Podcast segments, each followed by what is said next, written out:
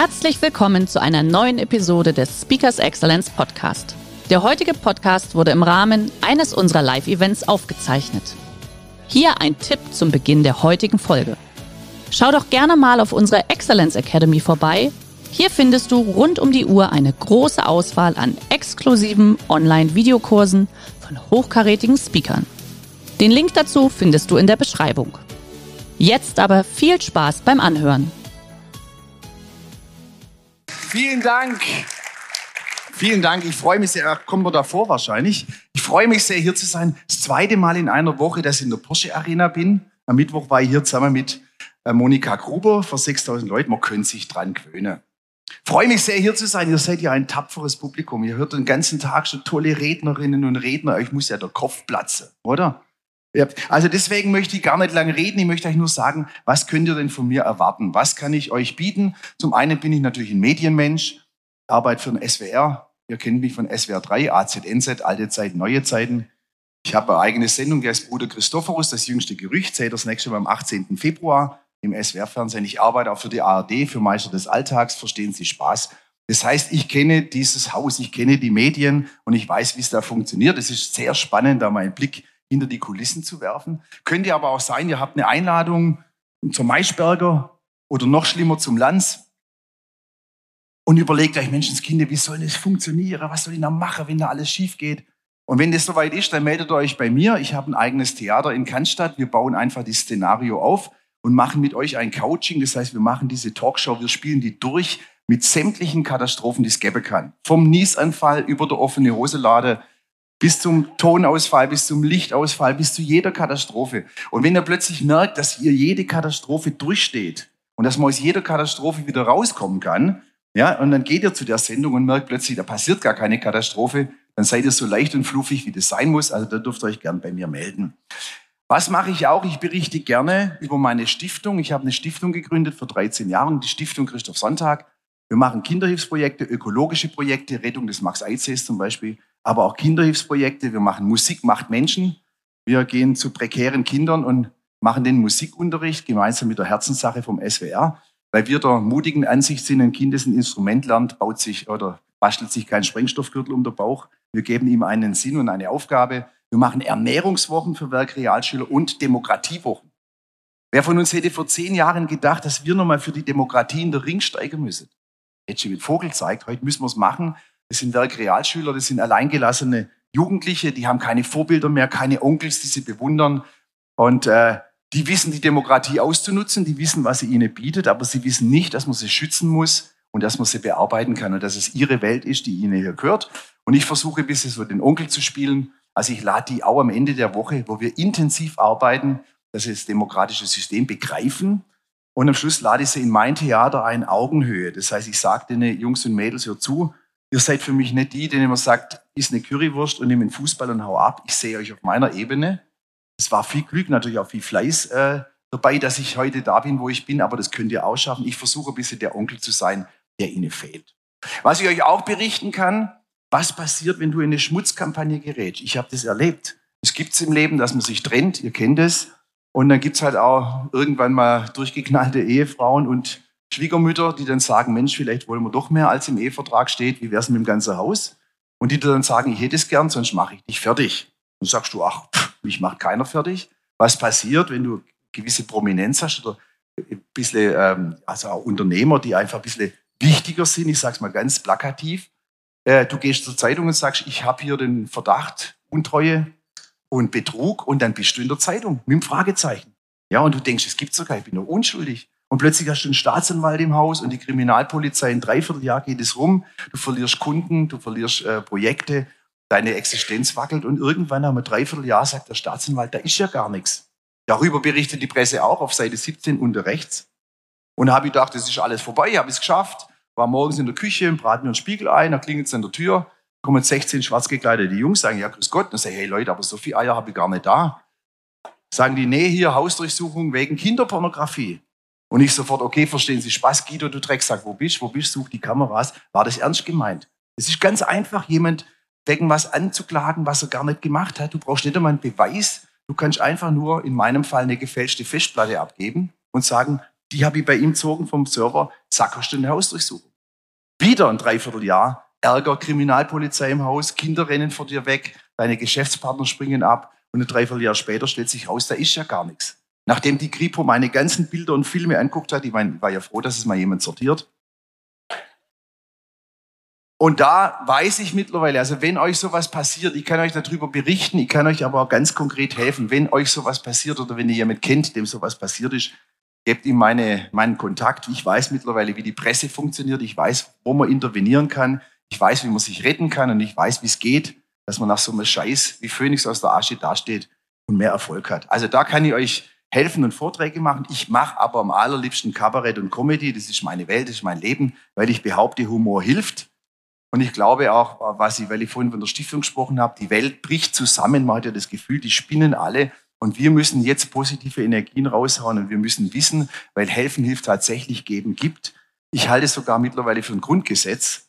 Das heißt, wenn du etwas gibst, kommt es doppelt zurück. Wenn du etwas nimmst, musst du es doppelt hergeben irgendwann. Ich glaube, das können wir sogar zynisch anwenden. Für mich wie die Schwerkraft. Funktioniert. Wer Gutes tut, kriegt Gutes zurück. Und das ist ganz wichtig in dieser Welt. Also auch da können wir gemeinsam entweder unterstützt ihr ein Projekt von uns, ihr seht mich im Netz, was wir alles machen für Projekte, oder ihr ruft mich an und wir machen ein gemeinsames Projekt und treten gemeinsam ein bisschen die Welt. Da müssen wir alle zusammenarbeiten. Aber wie gesagt, am liebsten mache ich Comedy. Also ich habe ein eigenes Programm, das spiele ich leidenschaftlich in den Bühnen äh, dieses Landes. Ich komme aber auch gerne in eure Firma. Wir spielen bei euch im Garten oder auf, der, auf dem Parkdeck oder in die Werkshallen. Ihr könnt da in mein Theater kommen. Und dann schaffe ich mich ein bisschen in eure Firma ein, sodass wir diese ganzen Internas, die eure Firma auszeichnen, in die Show einbauen. Das macht mir am meisten Spaß. Ich werde aber immer wieder gefragt, Christoph, kann man in diesen Zeiten überhaupt nur witzig sein? Was heißt kann? Man muss. Wir müssen unsere Demokratie hochhalten. Wir müssen das feiern, dass wir hier frei sind und die Obrigkeit äh, anklagen dürfen. Und wer hat uns das eingebrockt in erster Linie? Wladimir Putin. Und mit Blick auf Putin, Leute, frage ich mich, wo sind der Schlaganfall und der Herzinfarkt, wenn man sie einmal braucht? Was Putin angeht, halte ich es mit meiner Kollegin Lissi Aumeier. Ich wünsche Wladimir Putin eine juckende Hodenentzündung und kurze Ärmel, dass er sich nicht kratzen kann. Ja, Leute, die, der Frieden ist plötzlich in Gefahr. Die Bundeswehr hat eine Relevanz, die war doch Folklore. Geleitet von Tante Christine, wisst ihr noch? die nach einjährigem Schnupperpraktikum hingeschmissen hat. Bei Christine Lambrecht hatte ich immer das Gefühl, gleich reißt sie sich die Maske vom Gesicht. Zum Vorschein kommt Andreas Scheuer. Das Klima wackelt und die Demokratie wackelt. Das demokratische System wird immer mehr angezweifelt, teilweise auch zu Recht. Schau mal nach Berlin. In Berlin gibt es viel mehr Demokratie als bei uns. Die Berliner dürfen viel öfters wählen als alle Stuttgarter zusammen. Und wir haben ja gesehen, was passiert, wenn die Feinde der Demokratie äh, die Verfassungsorgane stürmen in Brasilien, in Amerika. Und das kann jetzt bei uns eigentlich nicht passieren. Was, was soll da sein? Frieder Merz verliert die Wahl und dann stürmen seine Fans den Reichstag zu dritt, angeführt von Philipp Amthor, dem Che Guevara im Kommunionsanzug. Und wenn schief geht, kriegt er Jugendstrafe. Aber die Demokratie hat schwer, auch in Europa. Guck mal her. In Italien regieren die Postfaschisten, in Ungarn Viktor Orban. Die einzige europäischen Werte, für die Orban sich, Orban sich interessiert, sind die EU-Subventionen. Und Leute, was haben wir diese gefährliche Demokratieverächter, diese Spinner, was haben wir denen entgegenzusetzen? Ha? Olaf Scholz, geborener Merkel. Ein Mann wie in Brei gemeißelt. Ja, Leute, es ist schon bitter, wenn man sich mal die Reihe der SPD-Kanzler anguckt. Schröder, nee, nee, ich meine Schmidt und Brandt, das war ja noch Rassehunde. Schröder, wenigstens ein überzüchteter Kampfterrier. Aber Olaf Scholz erinnert doch bestenfalls an einen als Bernhardiner verkleideten Rauhaardackel. Obwohl, wenn, wenn Olaf Scholz ein Tier ist, dann ist er doch bestimmt eine Schildkröte, oder? Was steht noch so aus dem Panzer rausguckt? Sofort zurückschreckt, wenn strittige Themen aufkommen, Nord Stream, Impfpflicht, Panzerlieferungen an die Ukraine. Und gleich wird doch einiges klar, Leute. Welche Schildkröte gibt gern freiwillig ihren Panzer ab? Ja. Aber wisst ihr, vielleicht ist ja äh, Scholz zurückhaltendes Wesen irgendwann ein Segen. Wir werden irgendwann mit Russland wieder verhandeln müssen, ist doch klar. Das Land wird es weitergeben. Und, und vielleicht ist es mein Segen. Und überhaupt, auch wenn es so ist, der Scholz kann da gar nichts dafür. Das hat mir vor zehn Tagen ein Esoteriker erklärt. Olaf Scholz ist in seinem letzten Leben ein Kamilleteebeutel gewesen. Und auf der Herfahrt zu euch, Leute, da habe ich mir überlegt, wie die Zeit vergeht. Ist doch völlig irre. Hey, irgendwie, du wirst immer älter und ich fühle mich immer noch wie 36 plus Erfahrung. Das Leben läuft an dir vorbei. Und habe ich mich erinnert, wie das früher war, als ich ein kleiner Kerl war in Weiblingen, wo ich Großvater bin. Da war alles anders. Damals gab es noch richtige Opas.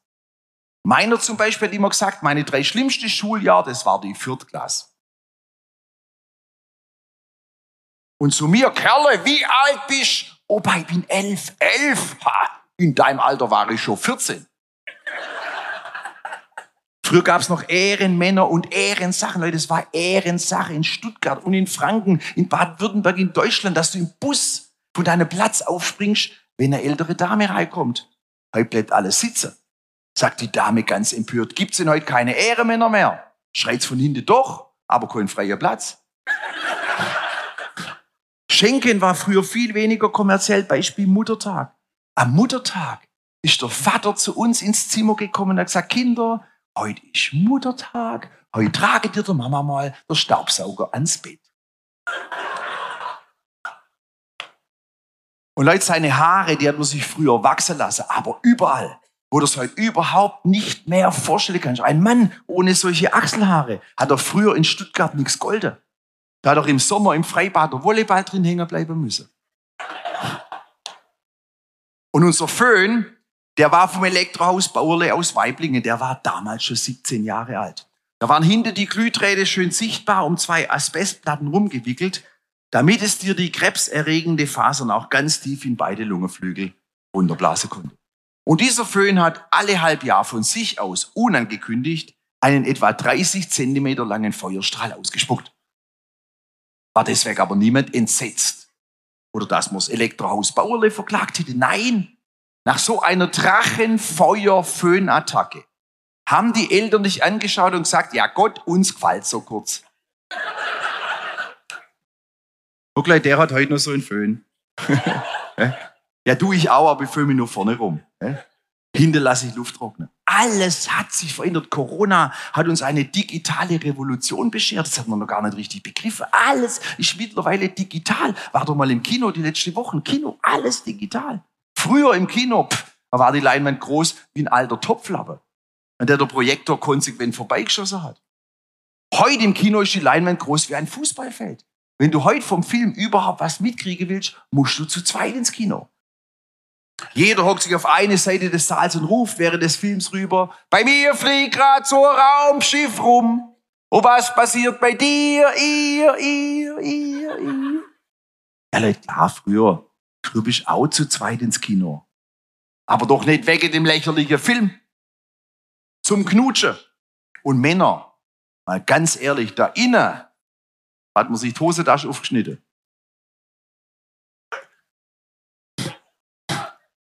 Sogenannte Kinohose.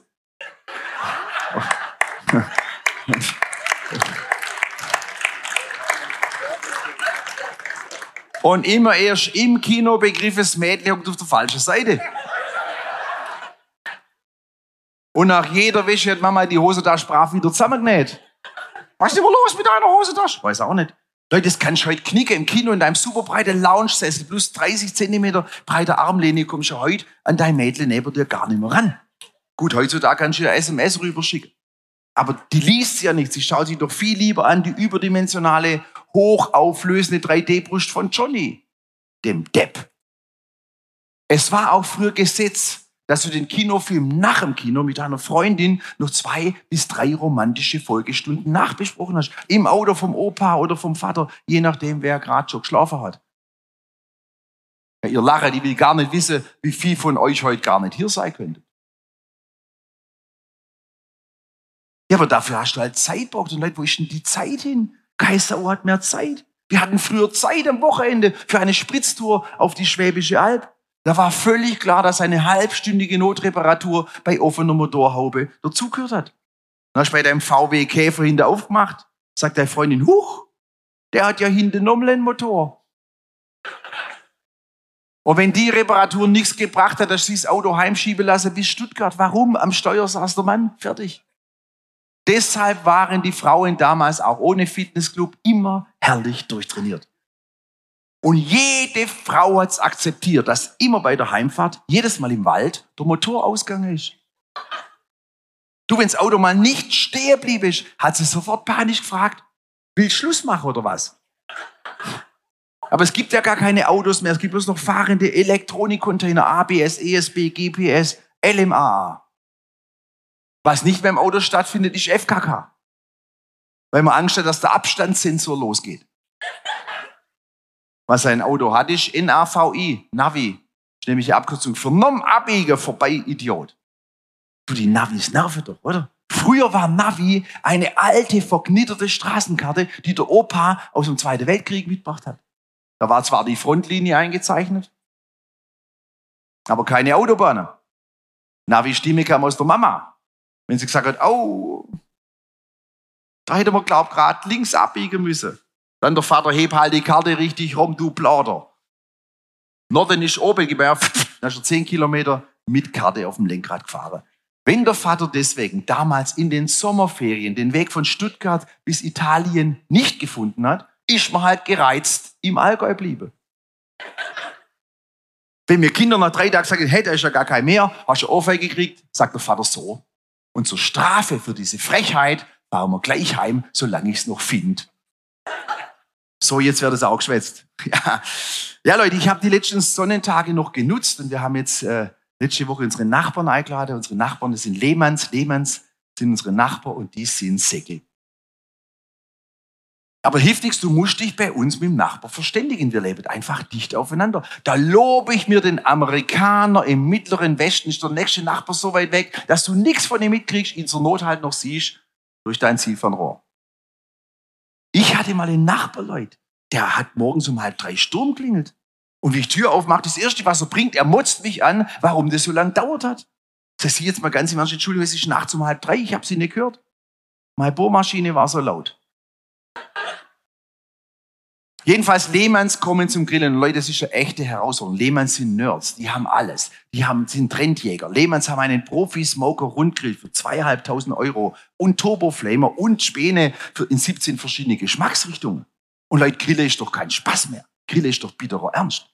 Grillen bedeutet, ich stehe morgens um halb sechs auf, mache den Gastunnelgrill an, damit die niedrig gegarten Spare Ribs zeitgleich fertig werden mit den Zucchini-Speckrouladen vom rückgezüchteten Karpatenschwein, das in der Oberhitze schwort und dann gefinisht wird in der Schwenkpfanne über der Glut von Whisky getränkter Buche.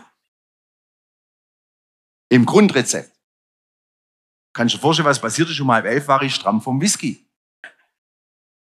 Also gab es kein Grillgut, es gab Feinschmeckerpizza à la TK. Und dann kam halt Lehmanns. Und ich habe ja gesagt, Lehmanns, die sind ganz modern. Die haben sogar einen Dash-Button. Weißt du, was ein Dash-Button ist? So wie gerade guckst, nicht? Äh, kurz bevor ich das erkläre, ist heute jemand da, gebürtig aus einem anderen Bundesland außer Baden-Württemberg? Du, von wo bist du? Weißt du? Bundesland Flensburg. Mhm.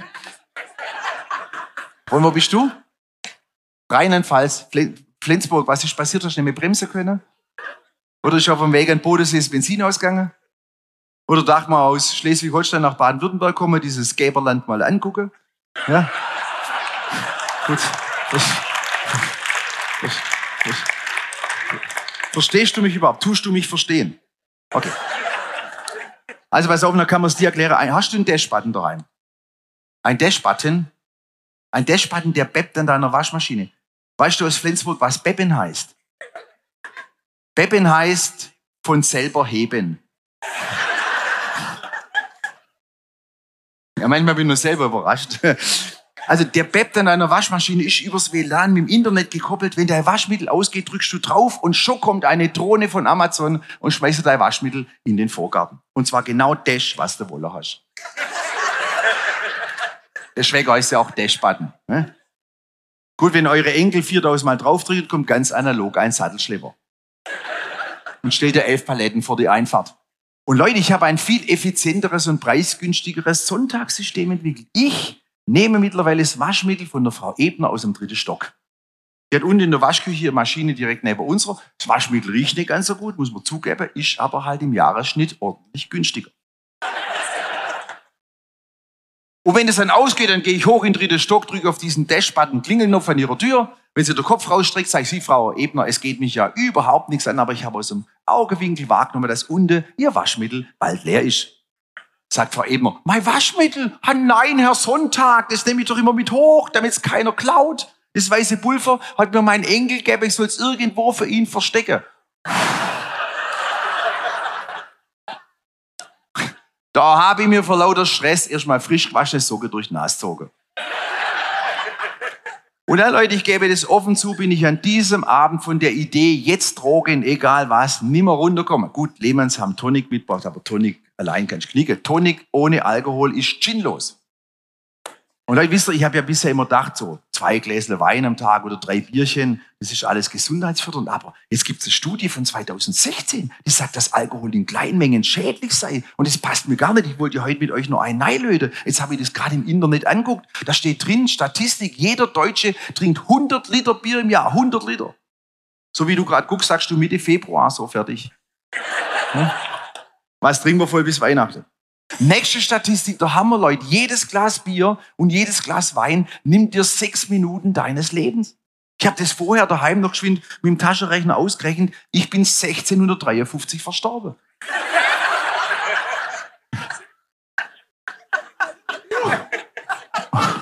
Hast, hast du nicht erst begriffen? Das ist heute leerer Ausflug. Leute, mein Sohn musste kürzlich ein Referat machen in der Schule zum Thema Alkoholismus und fragt mich, Papa, woran erkennt man einen Alkoholiker? Sei Sohn, ganz einfach. Guck mal danüber. Siehst du die vier Bäume? Siehst du die? Ein Alkoholiker sieht acht. Sagt mein Sohn, hey, das sind aber nur zwei. Und plötzlich fällt mir was am Lehmann auf. Sei Lehmann, was ist eigentlich mit Ihrer Frisur passiert? Sagt der Lehmann, das war eine Idee von seiner Lehfrau und das hebe man jetzt ein Männerdutt. Ganz trendig, Männerdutt. Ich wurde auch daheim konfrontiert mit Männerdutt am Abendessen. Wir sitzen zusammen. Meine Tochter von jetzt auf nachher sagt sie, Papa, mach doch bitte mal was mit deinen Haar. Lenzburg, Haar, Haar, Haar, Haare, ja. Sagt, was soll ich jetzt mit meinen Haare machen? Soll ich die auch in dritte Welt schicken?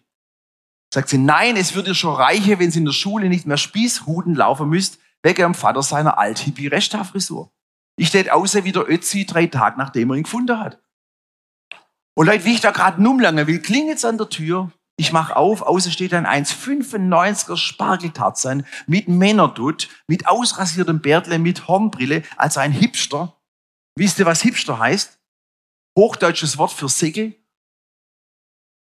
guckt so von oben runter und sagt, ja, hi, das kann ich eh schon leider, hi, ja, hi, er ist der Sven Torben Ole und er will zu meiner Tochter. Und er gesagt, und ich bin der Ötzi. Und was ich jetzt will, willst du nicht wissen. Und Leute, wie der wieder weg war, habe ich mir meine Tochter vorgegriffen und gesagt, du pass mal auf, du hast Probleme mit meiner Frisur und dein Kumpel sieht aus wie Oma Schwieberdinge hat sie mir aber Fotos gezeigt im Internet von Johnny Depp und Brad Pitt, dass man das jetzt hat. Und Leute, ich bin ja durchaus ein moderner Mensch. Ich probiere Sachen aus. Ich bin ins Kinderbaden, haben wir so einen Haarreif geholt und habe ich da kurz mal gestaltet.